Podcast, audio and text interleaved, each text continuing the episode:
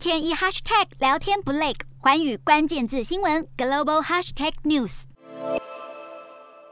上海确诊病例暴冲，成为中国疫情热区，临时医院开始接收病患来疏解医疗压力。身为中国的经济中心，上海不得不进行轮流封控。当局维持机场和深水港开放，但人员移动严格受限，未获允许的车辆不得上街。丹麦海运巨擘马士基集团发布报告指出，进出上海的货运受影响的幅度高达三成，上海的货仓也将关闭到四月一号。分析家表示，中国疫情升温和祭出封城措施对全球供应链造成的冲击。可能会比俄乌战争还要大。封城打乱物流供应链，也可能造成海运和空运的价格再度飙涨。从中国进口到美国的产品就可能因此调涨价格。航运业者则是认为，短期内许多货物无法运到港口，海运市场运价自然会下跌。但解封后爆量货物抢着出口，恐怕会挤爆港口，让运价涨势再起。外媒指出，中国的封锁措施还可能会减缓全球经济复苏，助长通膨，也会影响到自身经经济。上海东区有机场和金融区，宛如上海的引擎；西区则是住宅区。当局进行分区封锁，就是要降低对经济的冲击。但专家表示，北京当局坚持清零，一再实施封城，可能会让经济不断付出代价。